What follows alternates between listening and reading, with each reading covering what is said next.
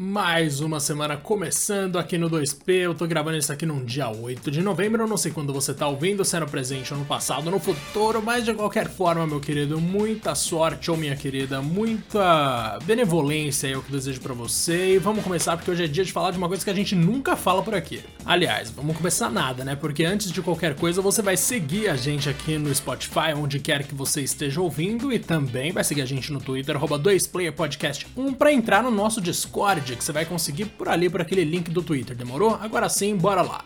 Eu não sei se você tá sabendo, mas existe uma série animada chamada Arcane, que é situada no universo de League of Legends, produzida aí pela Riot Games, e cara, o negócio chegou com uma força assim fora do normal. Não sei se você tem algum preconceito por ser LoL e tal, eu mesmo tenho, mas nossa senhora, cara, chegou animal, animalmente assim, é, que, que palavra, que expressão bonita. A estreia rolou no sábado, no dia 6 de novembro de 2021, esse ano que, graças a sei lá que força tá acabando, graças à passagem do tempo também, né?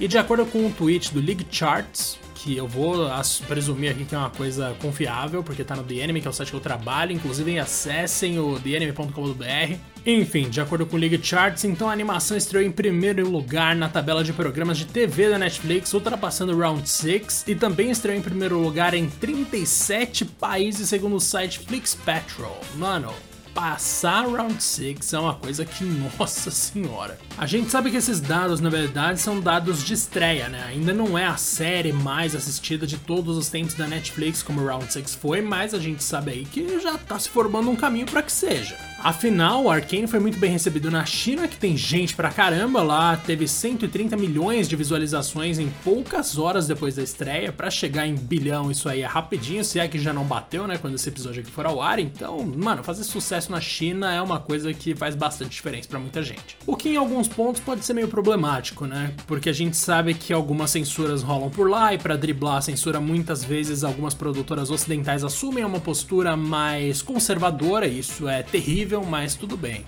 Essa animação, para quem não sabe, comemora os 10 anos de League of Legends. Eu, na real, achava que era muito mais tempo, então se são só 10 anos, caraca, eu tô até que surpreso, viu? Nossa senhora, eu esperava que era muito mais.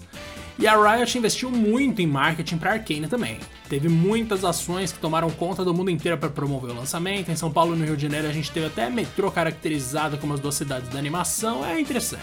E mais curioso ainda é o fato de que um jogo, dessa vez a gente não tá falando de uma história que nasceu já na TV ou no cinema, a gente tá falando de um jogo que fez parceria aí com outros jogos como PUBG e Fortnite. Então tem personagem de LoL agora em tudo quanto é canto e é interessante como essa fusão de universos aconteceu.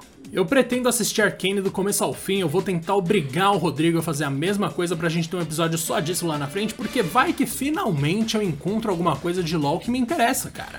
Eu não sou muito fã do jogo, não sou muito fã do que eu sei do universo, que é muito pouco inclusive, mas com uma história agora, parece que estamos no caminho certo para um dia eu gostar. Muito obrigado por ter ouvido até aqui, viu? Não esquece de seguir a gente em todo lugar, a gente quer você no Discord e um grande abraço.